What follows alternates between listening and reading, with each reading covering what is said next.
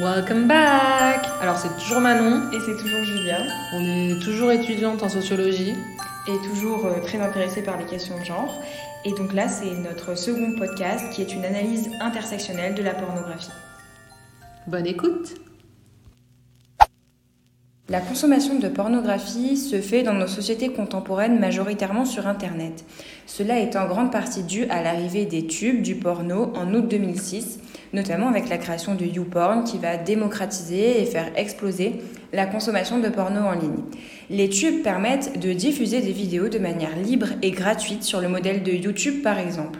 En effet, ces tubes représentent environ 90% de la consommation euh, de porno en ligne.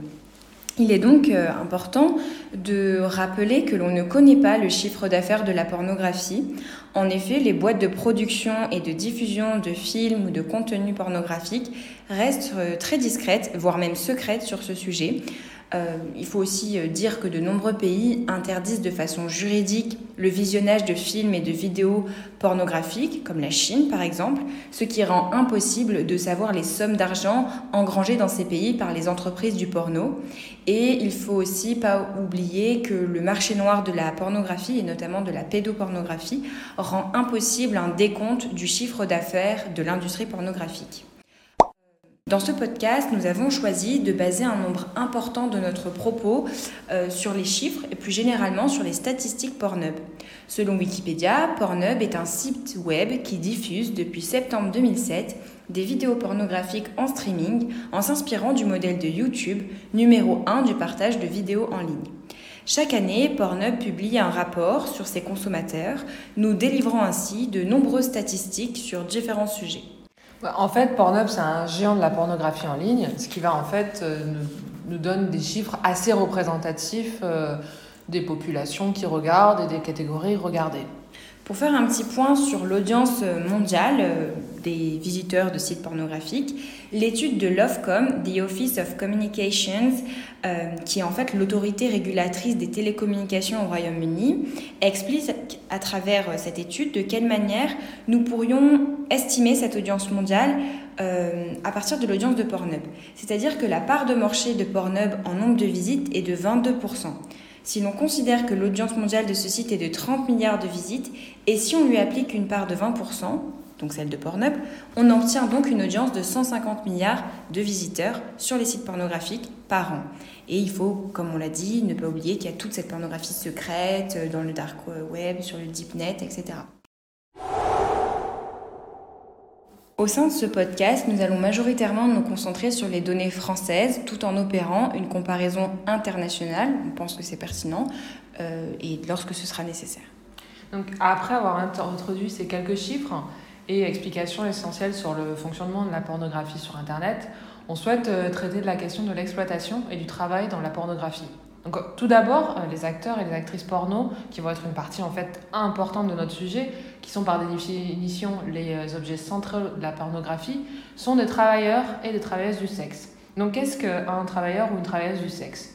Selon l'article du don au tarif Les relations sexuelles impliquant une composition de l'ethnologue Paul Atabé, publié en 1987, le terme de travailleuse du sexe est une expression générique utilisée à l'échelle internationale pour désigner les métiers ou les pratiques qui mettent en scène une prestation sexuelle qui, dans la majorité des cas, est un service rendu en échange de compensation monétaire.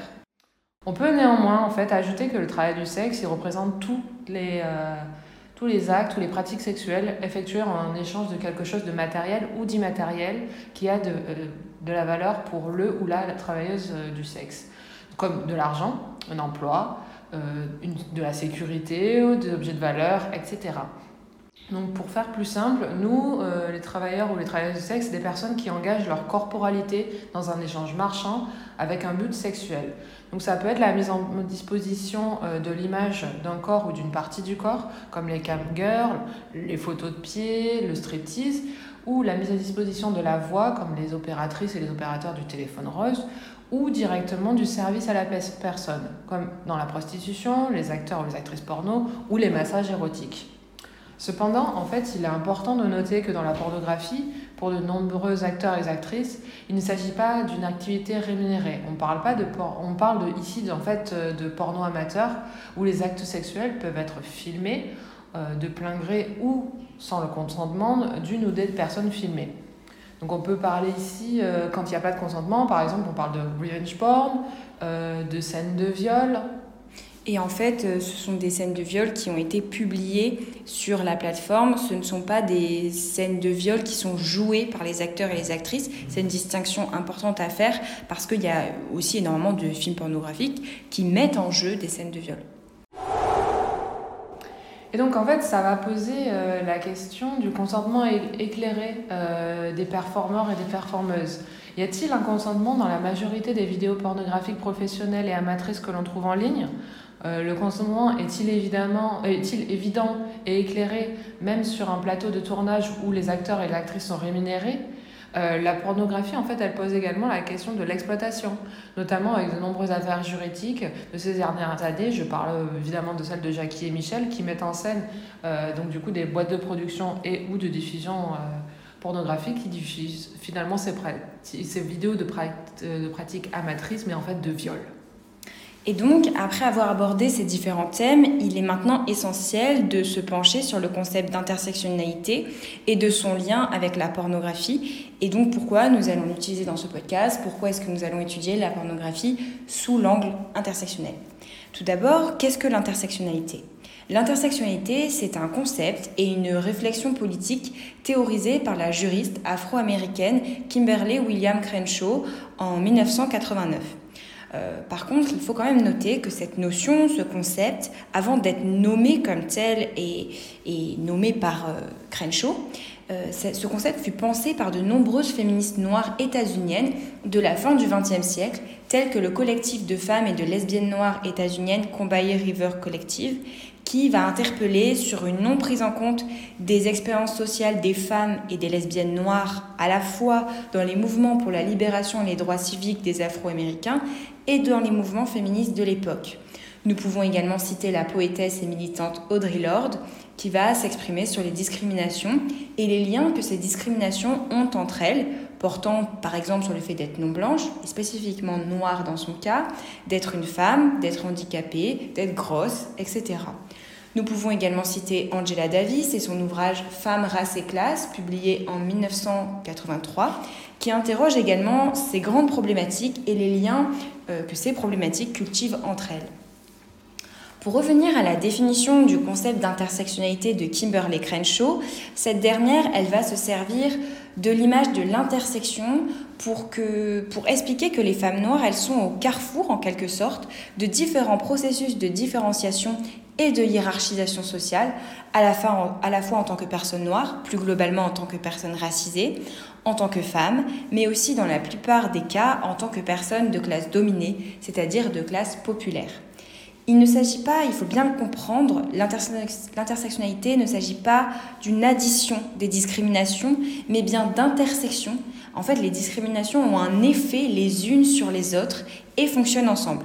Il s'agit de l'articulation des différents construits sociaux, le construit social de la race, le construit social du genre, du handicap, de la classe, etc.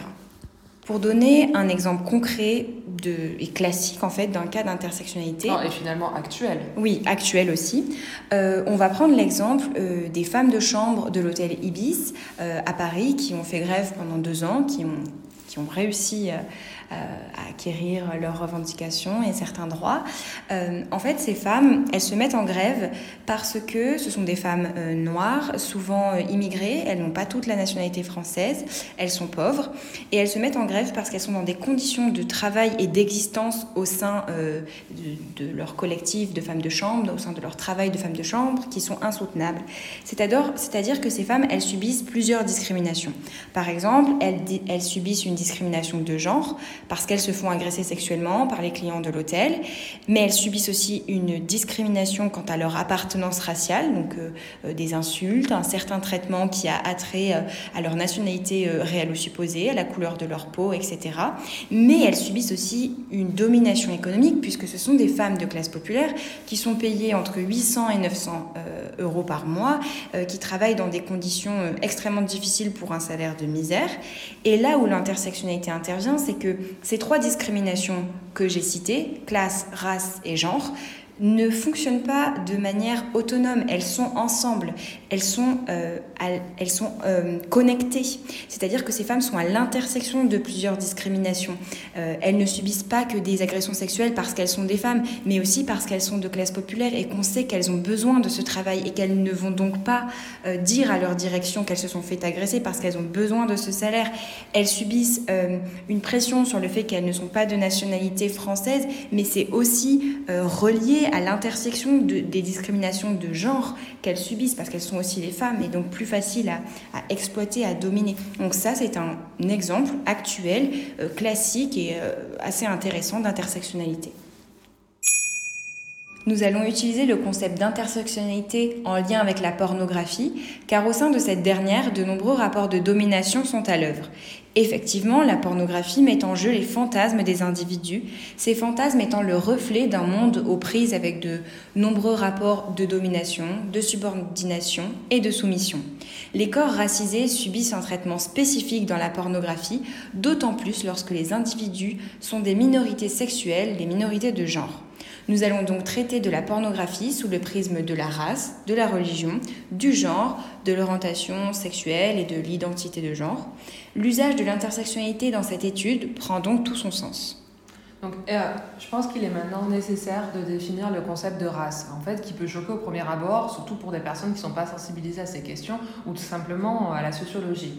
Selon l'article de 2018, Temps et race du sociologue Jean-Frédéric Schaub, les chercheurs en sciences humaines et sociales partagent une approche constructiviste de la notion de race.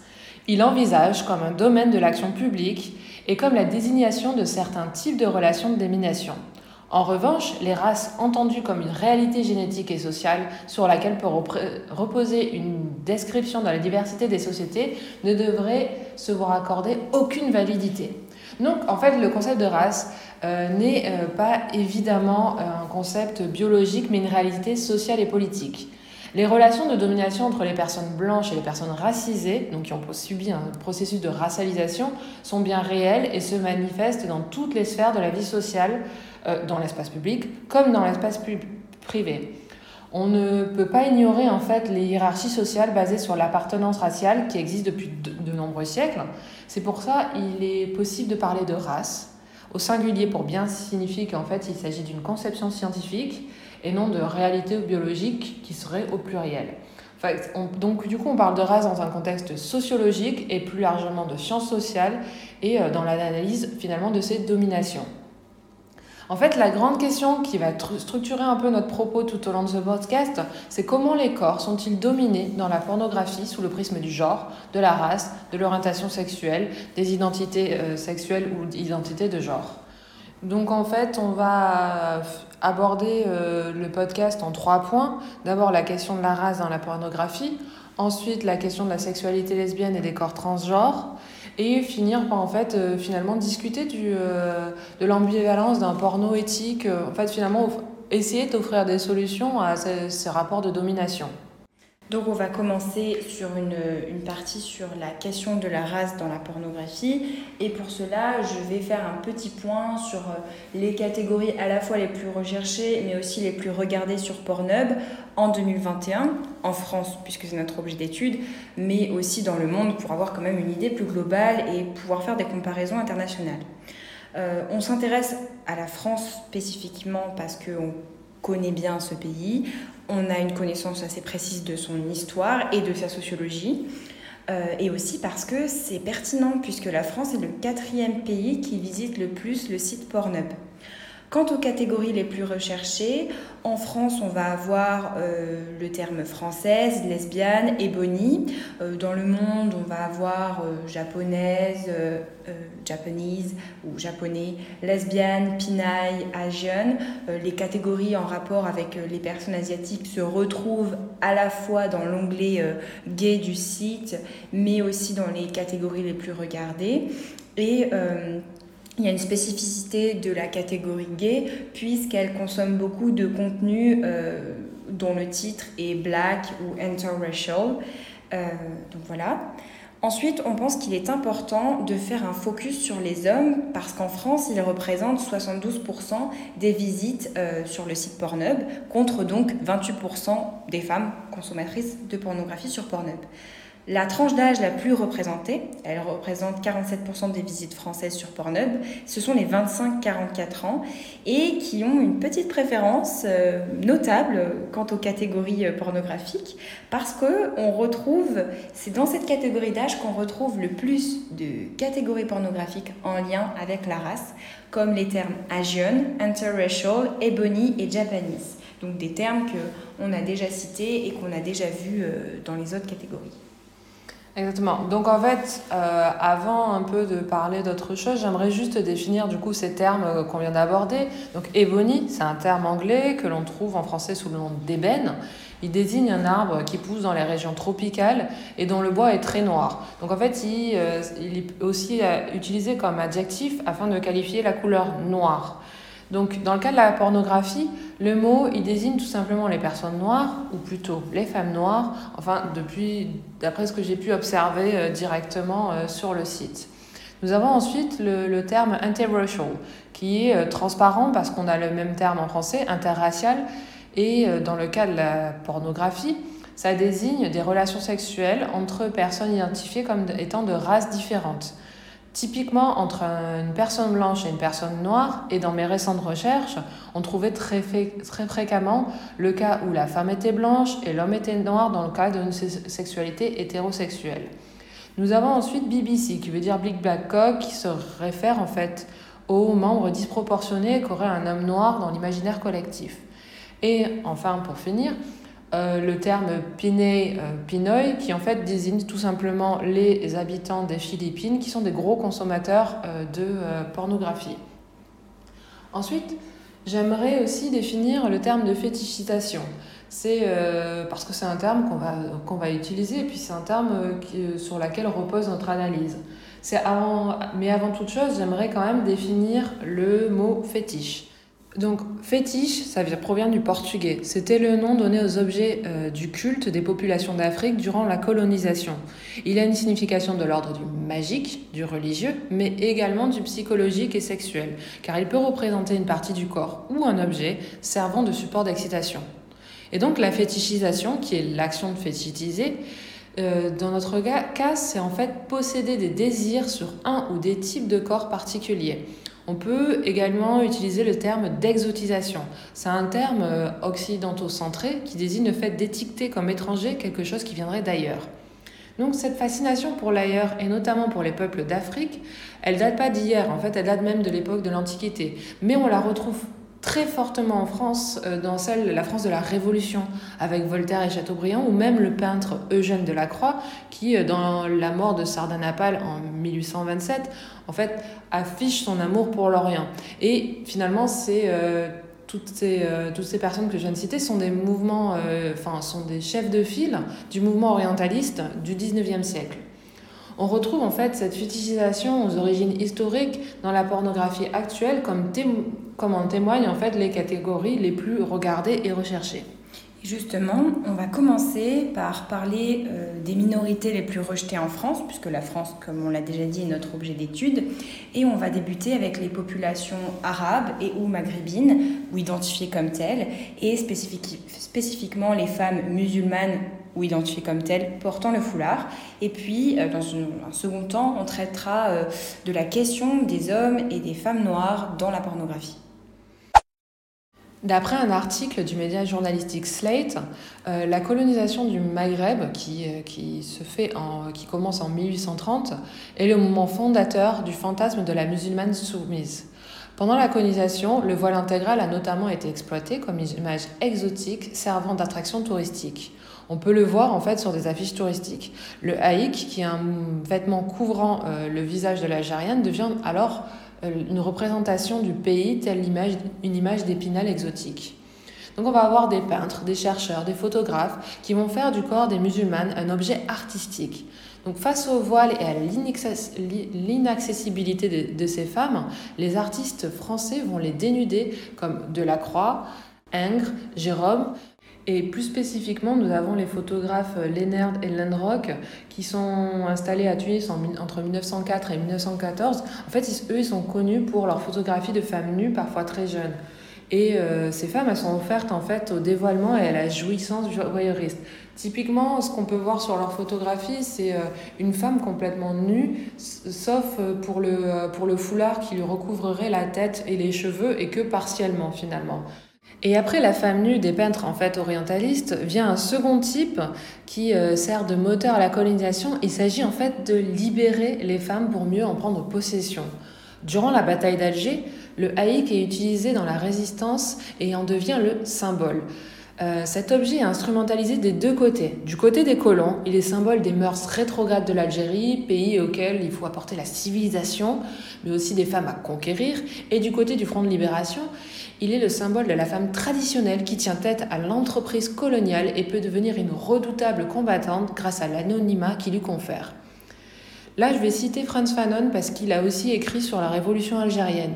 Il dit Cette femme qui voit sans être vue frustre le colonisateur. Il n'y a pas de réciprocité. Elle ne se livre pas, elle ne se donne pas, ne s'offre pas.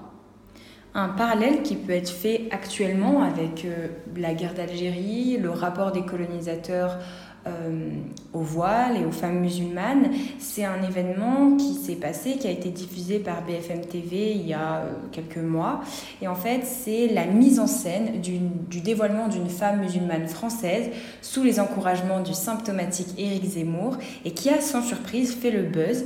Cette vidéo a amplement circulé et elle a mobilisé les passions collectives. Euh, cette vidéo, elle peut apparaître comme un remake des cérémonies de dévoilement des femmes à Alger en mai 1958, où on euh, enlevait le voile de femmes musulmanes pour leur offrir la civilisation supposée euh, occidentale.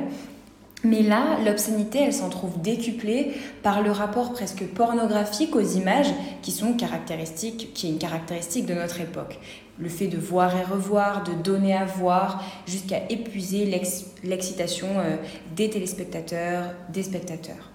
Le cas euh, de Mia Khalifa, pour revenir un peu dans la pornographie, euh, qui en deux mois devient l'actrice porno la plus regardée de Pornhub en 2014 suite à la publication d'une vidéo où elle performe un threesome au plan A3 avec deux autres personnes et dans laquelle elle porte un foulard ou hijab, est assez symptomatique de cette euh, fétichisation, fascination, répulsion pour la femme euh, musulmane. À l'opposé de cette femme portant le foulard que euh, l'on cherche à émanciper à la fois en tant que colon, à la fois dans la pornographie pour mieux la posséder, nous avons la beurette, la femme beurette. Euh, beurette est un terme péjoratif qui désigne les jeunes femmes d'origine maghrébine, française, et souvent associé euh, à l'image des banlieues populaires, des quartiers populaires. Son image, son usage renvoie directement à l'imaginaire colonial dont nous venons de parler, où la femme issue de l'immigration maghrébine est racisée et sexualisée. C'est d'ailleurs l'anthropologue Nassira Ghenif Souilamas qui souligne que ce terme participe aux deux registres que sont le racisme et le sexisme. On est donc dans un cas typique d'intersectionnalité. Pour ce qui est de la généalogie du mot beurette, c'est le résultat d'un processus de double verlan. Nous avons d'abord le mot arabe qui en verlan donne rebeu, que l'on a retourné une seconde fois pour donner beurre. Et beurette serait tout simplement la féminisation de beurre. Notons que la termination, la terminaison est le suffixe et, comme dans maisonnette. Donc c'est quelque chose de petit, mignon. Exactement. Il a été euh, popularisé ce terme dans les années 80 et notamment pendant la marche pour l'égalité et contre le racisme de 1983.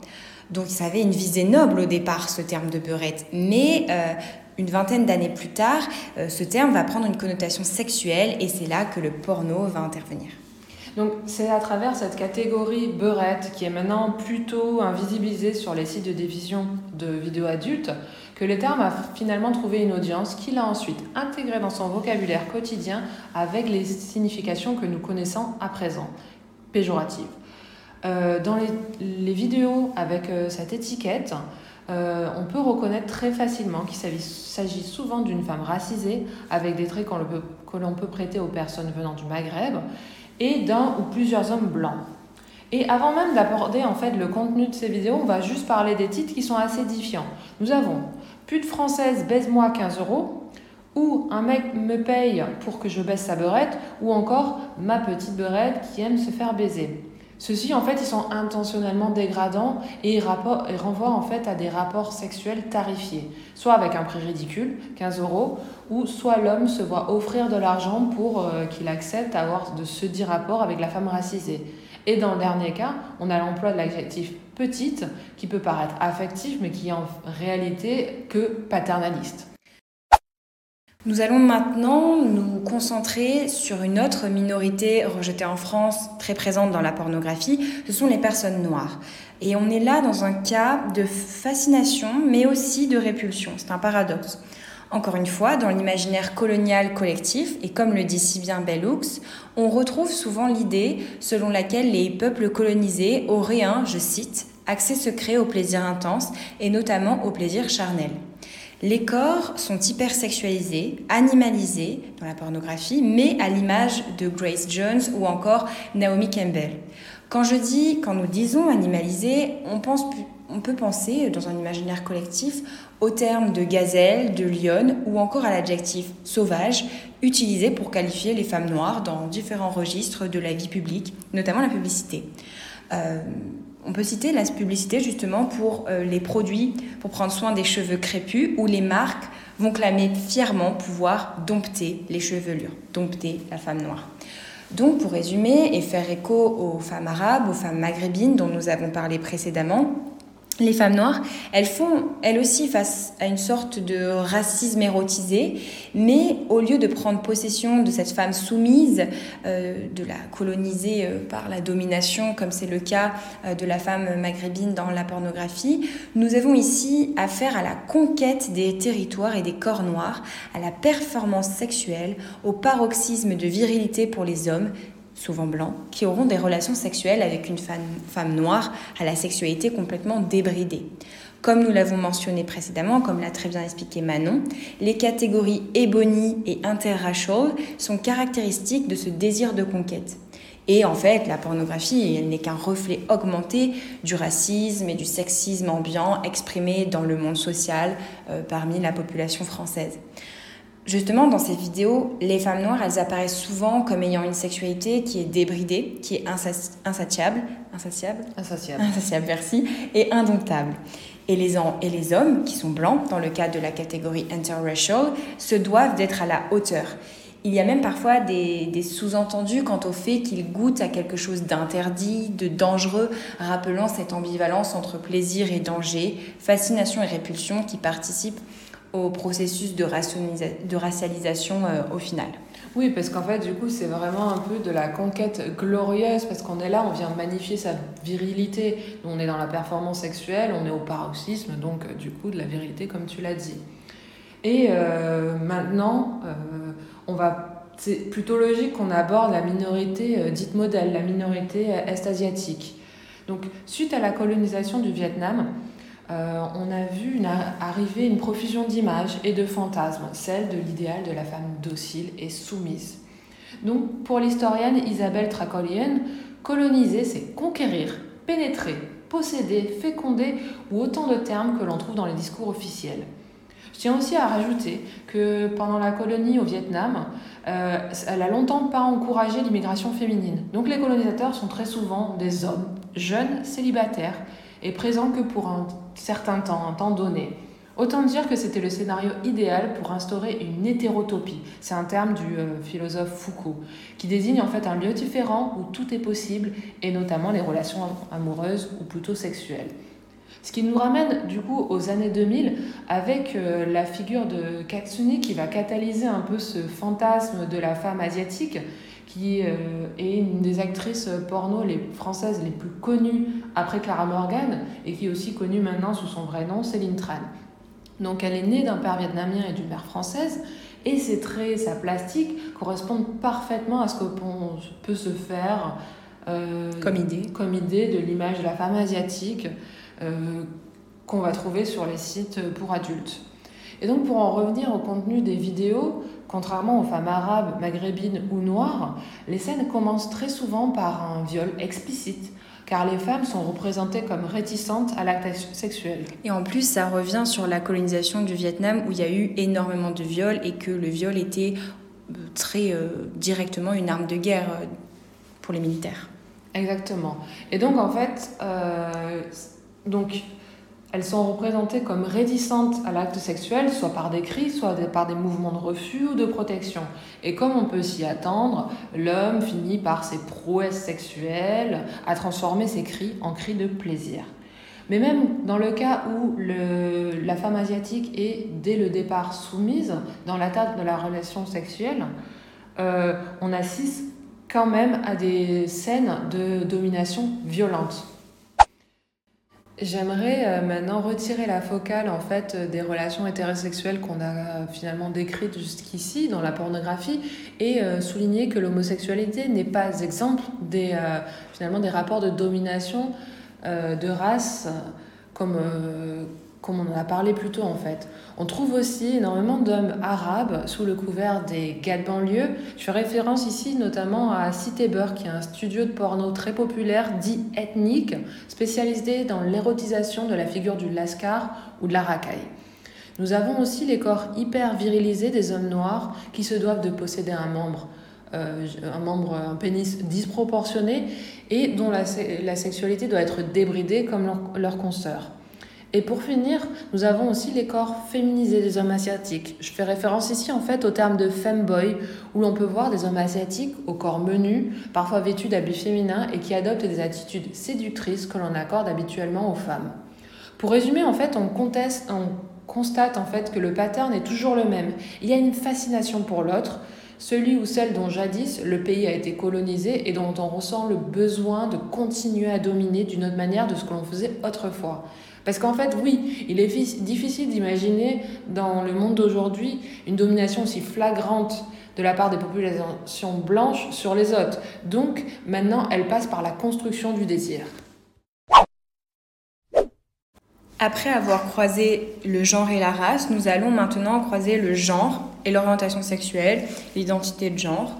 Nous présentons dans cette partie les pratiques lesbiennes comme sexualité et non comme orientation sexuelle. C'est important de le noter. Puisque nous ignorons euh, déjà l'orientation sexuelle des actrices, et puis de, toute manière, ce type de films et de vidéos pornographiques sont majoritairement destinés à un public hétérosexuel, presque uniquement masculin. C'est donc pour cela qu'on parle de pratiques sexuelles. En effet, en en étudiant les différentes statistiques de Pornhub, on a remarqué une prégnance majeure de la catégorie lesbienne dans la consommation pornographique. C'est une catégorie dominante à la fois en France et dans le monde. Par exemple, en 2021, sur Pornhub France, euh, dans les recherches les plus populaires, le terme lesbienne française a fait un bond de plus de 296%, ce qui est énorme. Et le top euh, des termes les plus recherchés, euh, c'est lesbienne, qui arrive en troisième position dans les catégories les plus visionnées sur Pornhub. Enfin, je veux dire, dans tous les cas, lesbienne se retrouve toujours en haut du classement. Donc il est important de noter que la majorité de la pornographie lesbienne que l'on peut trouver en quelques clics sur ces euh, grands sites de streaming sont euh, filmées euh, par des hommes et pour un public d'hommes hétérosexuels. En effet, la pornographie lesbienne à laquelle nous faisons référence n'est pas une pornographie destinée aux lesbiennes, comme nous pourrons naïvement le penser. Les actes mis en scène sont souvent caricaturaux de la sexualité lesbienne. Euh, la pratique du kénélingus est par exemple surreprésentée, euh, notamment avec des manières de filmer des gros plans qu'on appelle plans gynécologiques, et l'usage des sextoys est également une composante majeure de ce type de vidéo pornographique. Et donc, quand on tape euh, le terme lesbienne dans Pornhub, euh, c'est souvent des vidéos qui mettent en scène des cunilingus, mais également la position du ciseau, qui, nous le verrons après, est une pratique finalement très peu présente euh, dans la sexualité réelle des lesbiennes et qui correspond davantage à une image folklorique et fantasmée de la sexualité entre femmes, euh, que sont notamment les hommes hétérosexuels. Et euh, maintenant, on va parler du cas classique du scénario du film porno euh, dit lesbien, qui correspond finalement en trois quarts de la vidéo où on voit deux femmes ayant un rapport sexuel pénétrant ou non, et comme si cette euh, relation ne suffisait pas au final, dans le dernier quart, un homme intervient pour, on va dire grossièrement, finir le travail. Il est donc important de faire un point sur la réalité de la sexualité lesbienne pour pouvoir la comparer aux pratiques sexuelles entre femmes que nous retrouvons dans la pornographie mainstream et que Manon vient d'aborder. Nous allons euh, pour cela utiliser plusieurs études à la fois euh, de sexologues, de professionnels de la santé sexuelle, etc. Donc, dans leurs études de 1979, euh, les grands sociologues pionniers américains sur les questions de sexologie humaine, Masters, William Masters et Virginia Johnson, ont montré qu'en fait, les relations lesbiennes impliquent davantage de contacts sexuels dans ou sur tout le corps, plutôt que des contacts qui sont uniquement centrés sur euh, les organes génitaux, leurs usages euh, dans un rapport sexuel. Dans cette même étude, Masters et Johnson ont conclu que la pénétration vaginale avec des godes, les sextoys, est rare et que les lesbiennes ont tendance à pratiquer, je cite, davantage la stimulation génitale globale que la stimulation directe du clitoris et il précise que c'est également souvent le cas en fait pour les relations euh, hétérosexuelles. Et cela en fait ça contraste, euh, contraste grandement avec le type de pénétration que nous pouvons trouver dans les catégories lesbiennes dans la pornographie mainstream. Ouais, mais en fait, c'est pas un peu vieux 1979 quand même Du coup, j'ai une enquête de 2003 euh, d'une chercheuse britannique enseignante et médecin en santé sexuelle qui s'appelle Julia Bailey et qui euh, a publié des données basées sur un échantillon de 803 femmes lesbiennes et bisexuelles ayant eu des rapports sexuels avec des femmes résidant au Royaume-Uni. Et en fait, l'étude, elle indique que les pratiques les plus les plus cités sont le sexe oral, la pénétration digitale vaginale, la masturbation mutuelle et le tribadisme. Alors, euh, le tribadisme, c'est le frottage avec contact génital à, euh, génital ou euh, le frottement des organes génitaux contre une autre partie du corps de la partenaire. Et donc, ces, ces pratiques que j'ai citées, elles sont déclarées par 85% des femmes interrogées et qui sont lesbiennes dans cette étude. Et donc, comme les études antérieures que, que j'ai citées, les données ont montré que la pénétration vaginale avec des godes ou autres types de sextoys euh, est en fait plutôt rare chez les lesbiennes. Et on peut conclure de cela euh, que les scènes de pornographie mainstream lesbienne, lesbienne miment une sexualité qui est caricaturale, emplie de clichés et bien éloignée de la réalité euh, de la sexualité et des rapports entre femmes. Ce qui est assez en fait normal et logique puisque le but n'est pas de plaire ou d'attirer un public homosexuel, mais de fidéliser le public des hommes hétéros. Le scénario et la mise en scène de ces types de vidéos pornographiques ont pour seul but d'assouvir les désirs et les attentes des hommes hétéros. Les actrices, c'est aussi quelque chose qu'il faut noter quand même quand on va sur Pornhub ou sur des sites pornographiques, elles performent une féminité qui est outrancière et qu'on est davantage euh, habitué à voir chez la femme hétérosexuelle ou du moins, pour quand même minimiser un peu ça, dans le modèle, l'idéal type en quelque sorte de la femme hétéro. Est-ce que tu peux vite fait euh, me dire ce que c'est la féminité outrancière bah, C'est-à-dire que ce sont des femmes qui vont être euh, avec des cheveux longs, très peroxydés souvent, euh, euh, des longs ongles. très maquillées. Il y, a, il y a parfois des longs ongles et c'est vrai que c'est pas, sans faire de caricature, mais il faut dire les choses, c'est pas forcément des modèles de féminité que l'on va retrouver parmi les lesbiennes qui, qui, ont des féminités dites très féminines. Hein, tout le monde n'est pas euh, on n'est pas toutes des butch, hein, bien sûr, mais euh, qui vont peut-être avoir plus de tatouages, des coupes de cheveux différentes et un rapport euh, au corps, à la féminité qui est moins performative aussi. Ce sont des femmes qui vraiment performent le genre féminin à, outrance. Hmm, d'accord, je vois. Mais en fait, du coup, le fantasme de la lesbienne est courant chez les hommes hétérosexuels. Comme le montre en fait finalement cette catégorisation lesbienne sur Pornhub. L'idée de voir deux femmes ensemble peut être euh, vecteur en fait d'excitation. De plus, on peut supposer que le fait d'être spectateur, de s'introduire comme une tierce personne par le biais du regard, du visionnage, dans une relation où l'homme n'a normalement pas sa place, et donc il d'exercer une forme de contrôle par sa simple présence, en fait, assouvit un fantasme important chez l'homme. C'est comme, en fait, c'est presque si l'homme avait eu la clé de la porte et il avait pu enfin assister à ce, ce spectacle dont il avait été euh, finalement refusé avant. Exclu, oui. Exclu. Donc, et il y a une seconde hypothèse de l'attrait des hommes hétérosexuels pour le porno, dit lesbien. Ça peut être établi euh, par une citation euh, que j'ai, enfin, pour la citation que j'ai que j'ai faite tout à l'heure de de la part de Franz Fanon, euh, qui disait que c'est encore, euh, encore une fois, je le répète, c'est une femme qui voit sans être vue, qui frustre en fait finalement cet homme, il n'y a pas de réciprocité, elle ne se libre pas, elle se donne pas, elle s'offre pas. Et en fait, cette euh, citation, elle peut s'appliquer très bien à la situation qu'on tente d'analyser. Dans la réalité, en fait, l'existence même des lesbiennes frustre les hommes hétérosexuels. par définition, leur relation leur corps, leur sexualité, leur intimité. En fait, elles excluent euh, l'homme hétérosexuel. Ce n'est pas une relation réciproque, elles vivent dans un monde où l'homme n'a pas sa place, d'autant plus qu'on parle là de sexualité.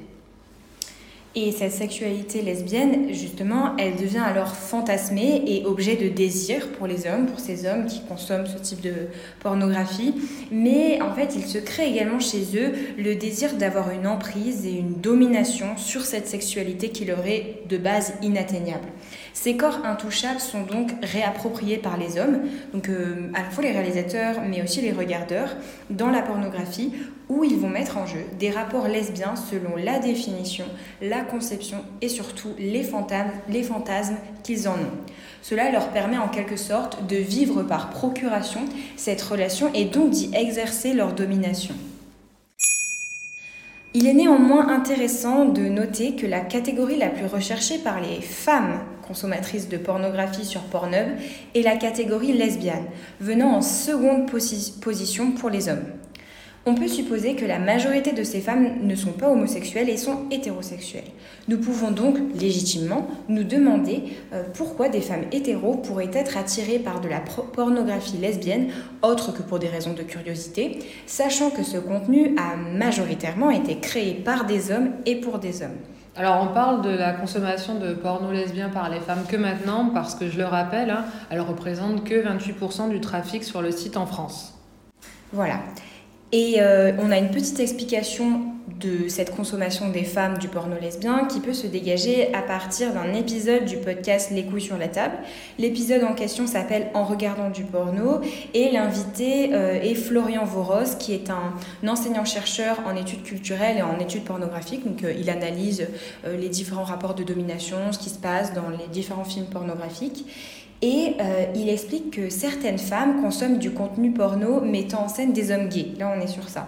En raison d'une sensibilité féministe et d'une difficulté à supporter l'érotisation des rapports de domination dans les rapports hétérosexuels, mais à mieux les supporter dans le porno gay, parce que comme on l'avait évoqué avec Manon en première partie, le porno gay mainstream euh, est également basé sur des rapports de domination érotisés, euh, stéréotypes de classe, de race, etc.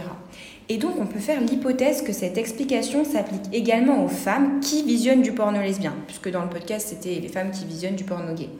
C'est-à-dire que regarder du porno hétérosexuel les ferait se confronter à la violence que subit l'actrice, les renvoyant donc à cette potentielle violence qu'elles pourraient à leur tour subir dans le cadre intime en raison de l'identification qu'elles peuvent projeter sur l'actrice, et voulant éviter la violence que les femmes, et donc elles-mêmes, subissent dans le porno hétéro, elles se tourneraient vers le porno lesbien où l'homme est quasiment absent. Les femmes visionnant du porno lesbien se dirigeraient donc un peu par défaut, entre guillemets, vers cette catégorie visionnant ce qui se fait de moins pire, entre guillemets aussi, s'il faut relativiser, en termes de violence à l'encontre des femmes, euh, dans tout ce qu'il existe. Euh, dans le champ des vidéos pornographiques mainstream. Néanmoins, euh, on ne peut pas ignorer l'explication de la curiosité des femmes hétéros pour la sexualité lesbienne qui peut potentiellement se coupler à une forme de fétichisation dont nous avons euh, donné une définition en première partie. Il y a une autre catégorie qui a attiré notre attention et qui rentre dans l'analyse intersectionnelle euh, et notamment avec les identités de genre c'est la catégorie trans. En 2021, en fait, les recherches du mot trans ont augmenté de 141% et euh, les vues pour cette catégorie également ont augmenté de 23%. C'est la septième catégorie la plus recherchée et la dixième catégorie la plus regardée par les visiteurs masculins. En fait, et quand on regarde les résultats, en fait, quand on cherche le mot trans, euh, il n'apparaît que exclusivement des fans transgenres et la quasi-totalité ont un pénis et qui sont généralement dans une position pénétrante. Maintenant, si on choisit de faire un petit euh, focus sur les États-Unis, euh, on remarque que les États les plus conservateurs quant aux droits des personnes LGBTI, et spécifiquement quant aux personnes transgenres, comme les États du Mississippi et de la Caroline du Nord, sont les plus gros consommateurs de pornographie mettant en scène des personnes transgenres. Dans un article du média Vice publié en 2016, On nous, explique, que l'on peut considérer que la forte consommation de porno trans en Caroline du Nord est hypocrite au vu du traitement de cette minorité euh, dans la vie euh, politique, juridique euh, de la Caroline du Nord. Mais nous pouvons choisir d'analyser les choses sous un prisme différent. On peut aussi soutenir que l'hypersexualisation des corps trans est directement corrélée à leur perception comme une menace, ce qui expliquerait en partie cette fascination-répulsion pour les corps trans qu'on a déjà théorisé dans le cas des femmes noires par exemple. Et euh, enfin, une fois cette parenthèse euh, faite, il est intéressant aussi de noter que pendant longtemps, à la place de la catégorie trans ou transgender, on avait la catégorie she-male, qui en fait euh, est très finalement s'explique elle-même, c'est-à-dire qu'on a le terme she et le terme male collés les uns aux autres. En fait, she-male, c'est utilisé dans le milieu du porno pour désigner une femme transgenre et ayant suivi un traitement hormonal féminisant et ayant eu des opérations de chirurgie dites féminisantes, c'est-à-dire une augmentation mammaire, une redistribution des graisses, etc., mais qui aurait gardé euh, ses organes génitaux de naissance, c'est-à-dire son pénis. Donc le chiv viendrait de la corporalité, c'est-à-dire des formes de la personne, et le male viendrait de son pénis. Euh, le site web de Nouvelle euh, Alternet publie en 2016 un article intitulé Why Transporn is usually, usually popular among uh, Straight Men, expliquant que la pornographie mettant en scène des personnes trans, et donc majoritairement des femmes transgenres, est surtout populaire parmi les hommes hétéros. Dans cet article est interviewé Colin Allerton, qui est euh, directeur d'une plateforme de diffusion de films porno payants, euh, la plateforme s'appelle Ravana, et qui explique que durant des années, les films porno mettant en scène des actrices transgenres étaient plutôt sur le côté euh, gay du site et puis, à un moment, pour effectuer une expérience, ils ont déplacé ce contenu sur la partie hétéro du site, et là, euh, les ventes ont explosé, augmenté de 50%. Cette fascination pour la sexualité et pour le corps des femmes transgenres, elle peut s'expliquer par différents facteurs. Euh, tout d'abord, toujours dans ce même article, on a un sexologue euh, américain qui s'appelle Michael Aaron qui explique qu'il existe en fait chez les hommes hétéros un attrait de la performeuse trans parce qu'ils se disent, je cite, voici quelqu'un qui ressemble à une femme mais qui possède une partie du corps qui les excite. Cette partie du corps serait le pénis. En effet, il développe une analyse où il dit que euh, les hommes hétéros ont euh, pas une attirance mais une attention très forte portée euh, sur les parties génitales dites masculines entre guillemets. Oui, donc sur leur propre pénis. Exactement. Et, de toute façon, comme on entend aussi dans le, pas mal de de, médias, euh, à la télé, euh, même dans les blagues entre nous, tout ce qui a une forme phallique, on le fait remarquer. Donc c'est pas, ça veut pas rien dire. C'est un objet d'intérêt, d'attention et de curiosité très prégnant. Et il y a également l'idée pour l'homme hétéro d'être à la recherche, à la poursuite d'un tabou. Ils peuvent en fait regarder quelque chose qu'ils ne feraient jamais eux-mêmes, mais le fait que ce soit tabou le rend plus attrayant pour eux parce que ce n'est pas leur vie quotidienne normale. Donc c'est un peu comme avec les femmes noires, c'est-à-dire cette idée euh, dans le privé, oui, on peut coucher ensemble, euh, voilà, faire des choses absolument euh, un peu crades, hein, on va le dire. Mais par contre, dans la vie réelle, on ne se montrerait jamais avec une femme trans, une femme noire, dans une moindre mesure. Et dans ce même article, on a accès au témoignage d'une travailleuse du sexe transgenre, euh, une prostituée, qui s'appelle Van Barnes, et qui va nous donner des clés sur l'attirance grandissante des hommes hétéros pour le porno trans. Elle déclare il y a un déclic lorsque ces personnes, les hommes hétéros, qui fétichisent les personnes trans, prennent leur pied dans ce tabou, cette condamnation. La plus grande partie de leur vie, ils ont été formatés pour croire que l'attraction pour une femme comme nous, une femme trans, était négative et c'était un interdit qui était non verbalisé. Nous avons été des secrets dont on ne parlait pas pendant des générations. Elle ajoute qu'il existe des hommes identifiés gays qui sont attirés par les femmes trans. Et quelques-uns auront des relations plus poussées avec nous, mais cela reste minime par rapport aux hommes identifiés hétéros et en fait peu ou pas de mecs gays paient des femmes trans pour du sexe. Et donc, on peut dire qu'il y a une spécificité presque malsaine dans l'attirance de l'homme hétéro pour la femme transgenre. Cette spécificité se traduit dans la pornographie avec une sexualité débridée, dominatrice et fantasmée des femmes trans. On ferme maintenant en fait tout, euh, tout ce volet euh, sur un peu euh, l'intersectionnalité, mais on reste en fait sur le thème du féminisme parce que en fait on n'a pas abordé les questions du féminisme, des, positions des, des, féministes dans le porno. Donc tout d'abord, je trouve qu'il est important de rappeler qu'au début des années 80, aux États-Unis, tout particulièrement dans les milieux LGBT+, naît le féminisme pro-sexe qui met en avant l'idée selon laquelle les femmes et les minorités sexuelles doivent investir pleinement la sexualité et que cette dernière peut être un outil de libération. Donc ce féminisme pro-sexe, en fait, il naît d'une scission dans le milieu du féminisme directement entre les féministes abolitionnistes et celles qui sont plus enclines pour une protection des travailleurs et travailleuses du sexe. Donc selon Wikipédia, le féminisme pro-sexe affirme qu'en faisant partie du corps, du plaisir, du travail sexuel, des outils politiques dont les femmes doivent s'emparer, il s'oppose au courant abolitionniste du féminisme radical.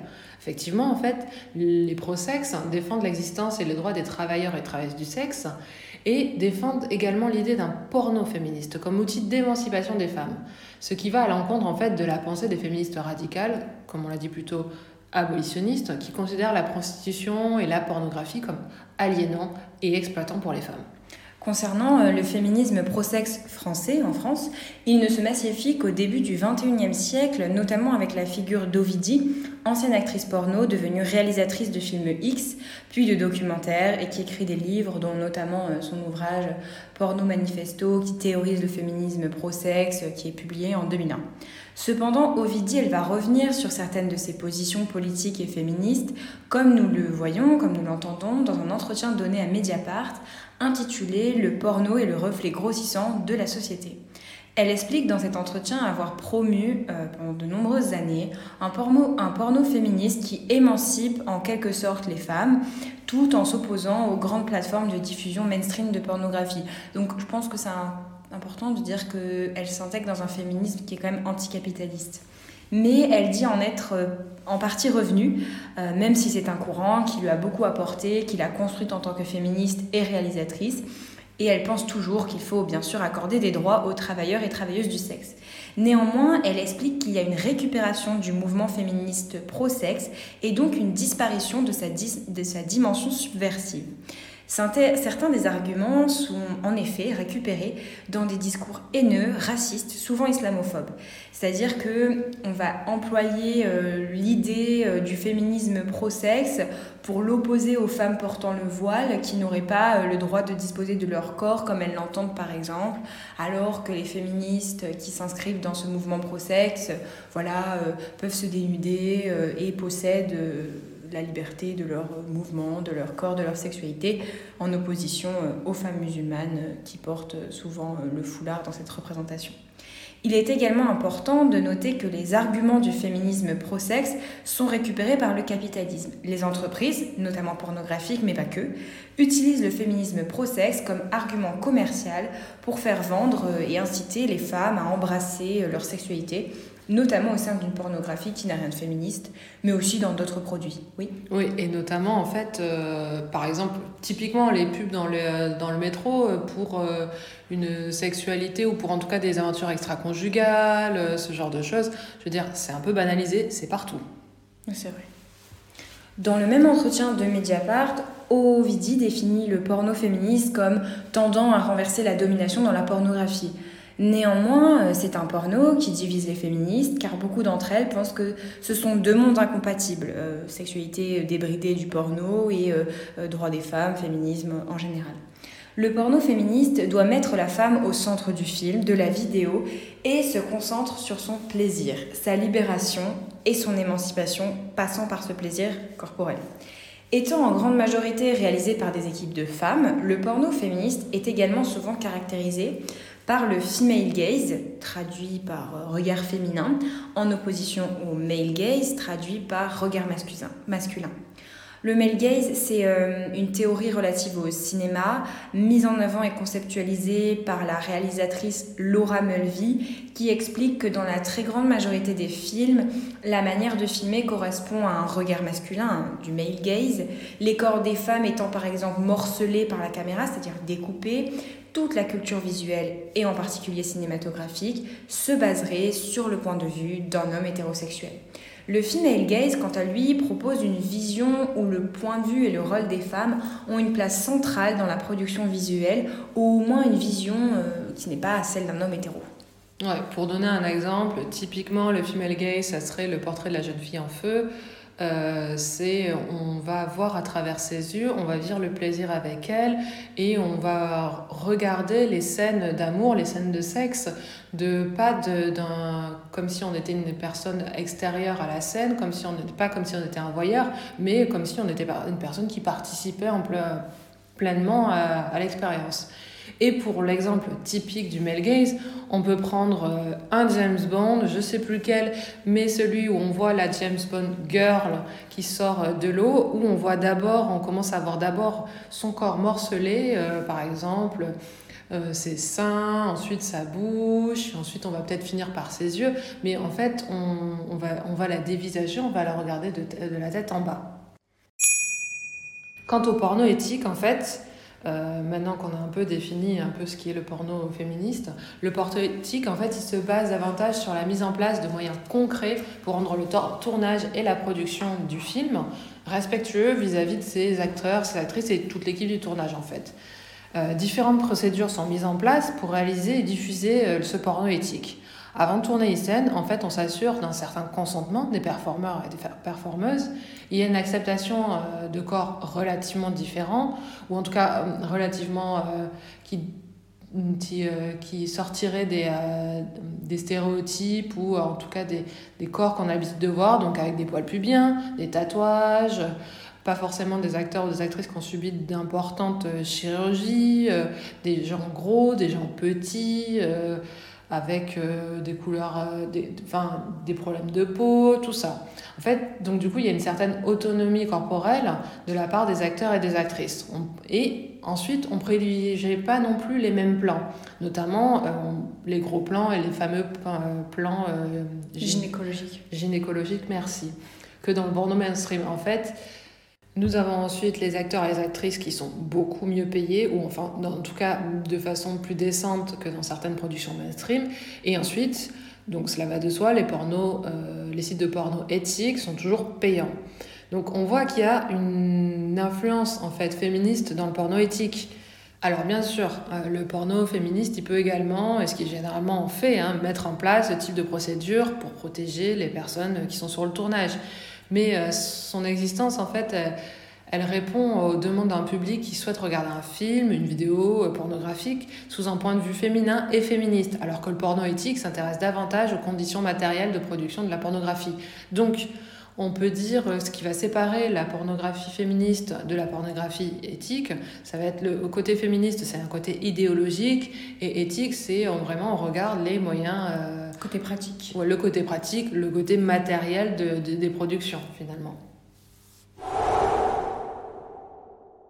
Mais la vraie question, en fait, maintenant, c'est est-ce qu'un porno euh, vraiment éthique est-il possible? Parce que porno éthique, ça ne veut pas dire que ça rime forcément avec moins de violence. C'est-à-dire qu'en un porno éthique, je pense, on peut trouver encore des scènes hard, non? Et aussi, il y a tout ce qui est euh, par rapport aux contraintes temporelles et financières d'un tournage. Par exemple, euh, moi j'ai vu un documentaire sur euh, les euh, femmes qui travaillent dans l'industrie du X, donc les actrices du X, mais notamment dans le porno éthique, dit éthique. Ça s'appelle Hot Girls Wanted, c'est sur Netflix. Et en fait, à un moment, c'est une actrice qui est sur une scène avec un mec. ils ont booké, bah, du coup, je crois que c'est un appart. Ça se fait beaucoup de, louer des apparts pour les tournages.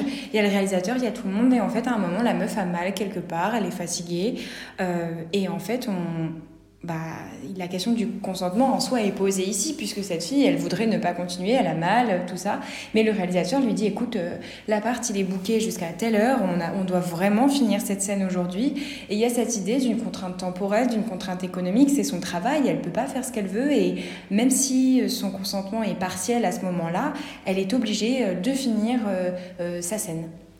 Et donc en fait, ça repose la question du euh, consentement constant euh, parce est finalement elle est toujours présente.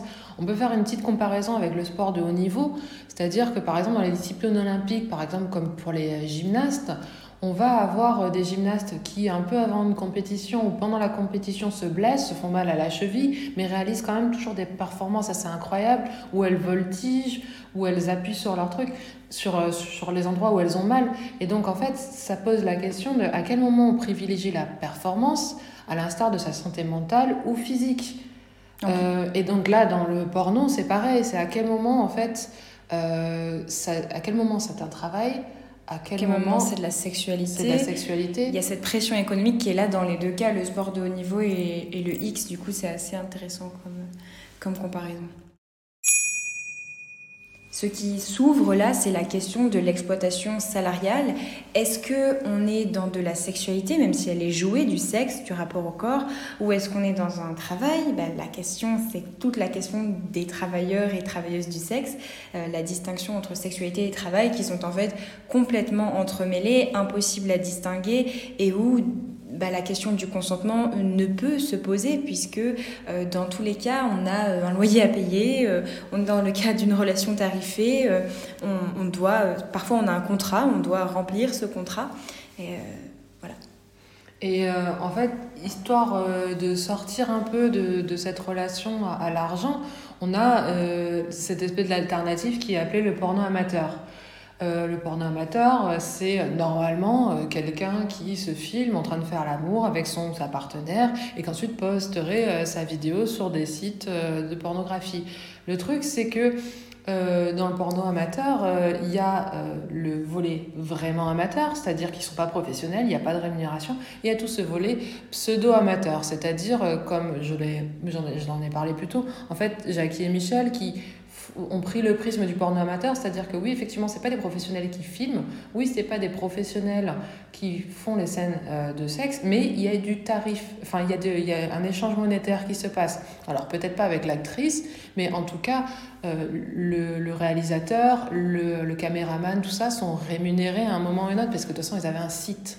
Et du coup, dans le cas de Jackie et Michel, le porno amateur, c'est devenu un style, en fait, une manière de filmer, une manière de jouer, alors que de base, c'est pas un style, c'est pas une manière de filmer, c'est juste, je poste ma vidéo personnelle. Exactement. Donc, comme on peut le voir, en fait, le porno amateur n'est pas vraiment une alternative. Je vais parler d'une autre proposition qui est faite par, à travers euh, l'exemple d'un site qui s'appelle Make Love Not Porn. Et donc du coup, en fait, celui-ci euh, se revendique donc non pas non plus amateur parce que ça voudrait dire qu'il y a une façon professionnelle de faire l'amour et une façon amatrice de faire l'amour, ce qui est ridicule en fait. Il y a juste des façons euh, scénarisées, performantes, un peu finalement oui, grandioses de faire l'amour et des façons peut-être plus communes, quotidiennes, dont on a plus l'habitude. Et donc dans ce site, des gens euh, font l'amour, vont proposer leurs vidéos et euh, ces vidéos vont être screenées par un comité qui va les apprécier. Donc il y a plusieurs critères. Euh, un premier critère, c'est déjà qu'il n'y ait pas, qu'il ne représente pas des clichés du porno. Nous avons un autre critère qui se base sur les personnes doivent avoir l'air tout au long de la vidéo consentante. Il faut aussi que le, la scène ne commence pas directement par une scène de sexe, mais qu'on amène finalement la personne qui regarde à, euh, à l'acte sexuel. Et euh, ça, ça bon, après ce site, il est payant, c'est-à-dire qu'on paye un abonnement et ensuite on paye pour chaque vidéo. Donc c'est pas non plus un porno accessible. Et ça pose toujours cette question de euh, on veut euh, transformer, remplacer la pornographie euh, dite mainstream par un porno amateur ou un porno éthique, mais en fait à partir du moment où, où cette pornographie éthique amatrice elle est payante, ça, ça détruit cette proposition parce que la force, la grande force du porno mainstream, notamment avec Pornhub, c'est que c'est gratuit, que vous avez accès à des milliards de vidéos pornographiques sans rien payer. Et vous avez aussi accès à des vidéos dites amatrices sans payer. Et, je dirais même plus, c'est même pas la grande force. Enfin, c'est pas une grande force, c'est la grande force, c'est la force principale. C'est que c'est disponible en quelques clics, c'est rapide. Euh, il y a juste un, euh, on a juste ce fameux euh, écran qui dit est-ce que vous avez 18 ans ou pas, et c'est tout. En fait, il suffit juste de cliquer en disant oui et c'est fini. Et euh, déjà, si on pouvait, il y a d'autres, il y a des choses qui peuvent être mises en place dans la pornographie mainstream avant même de penser à une pornographie plus éthique et, euh, payante et donc pas accessible à tous. Déjà, si on rémunérait un peu mieux les actrices surtout les actrices et les acteurs porno, ça amènerait une certaine étisation des tournages parce qu'on a énormément d'actrices qui sont sans contrat, qui sont parfois même pas payées à la fin. déjà, il faudrait faire un ménage là-dessus et il faudrait aussi que les plateformes mainstream, même, alors que même qu'elles sont actuellement certaines en procès sur ce, sur ce sujet, commencent à enlever toutes les vidéos d'agression sexuelle, de viol et de pédopornographie qui traînent sur leur plateforme. Ah oui, oui, y a une grosse question de modération là-dedans, bien sûr. Après, en fait, cette longue discussion sur euh, comment euh, les corps euh, peuvent être dominés dans la pornographie, avec notre approche intersectionnelle, j'aimerais juste en fait dire que le but, en fait, c'est de questionner finalement nos désirs, nos fantasmes, et pas de les interdire ou même de les condamner fermement.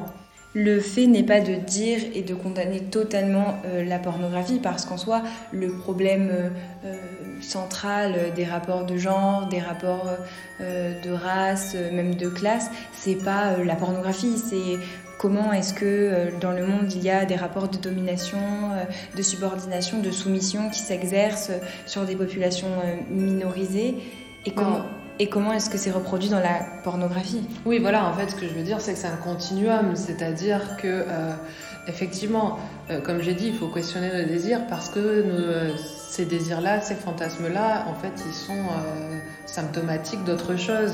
Ils viennent de quelque chose, comme on l'a beaucoup vu dans la partie, dans la première partie sur la race, ils viennent, ils proviennent de l'histoire, de la colonisation, d'un rapport qu'on a aux personnes d'une culture différente ou juste de, de identifié d'une culture différente. L'idée, en fait, c'est vraiment de re-questionner euh, le privé, parce que le privé, on, met toujours à côté euh, dans les débats, on parle souvent de public, mais euh, remettre le privé sur le devant de la scène, c'est re-questionner, donc du coup, ce fois-ci, nos désirs et finalement nos désirs solitaires. Voilà, tout à fait. Et bien sûr, en fait, continuer à désirer, à fantasmer. Mais questionner. Du coup, bah, merci de nous avoir écoutés euh, merci. pendant ce podcast. Au revoir. Au revoir.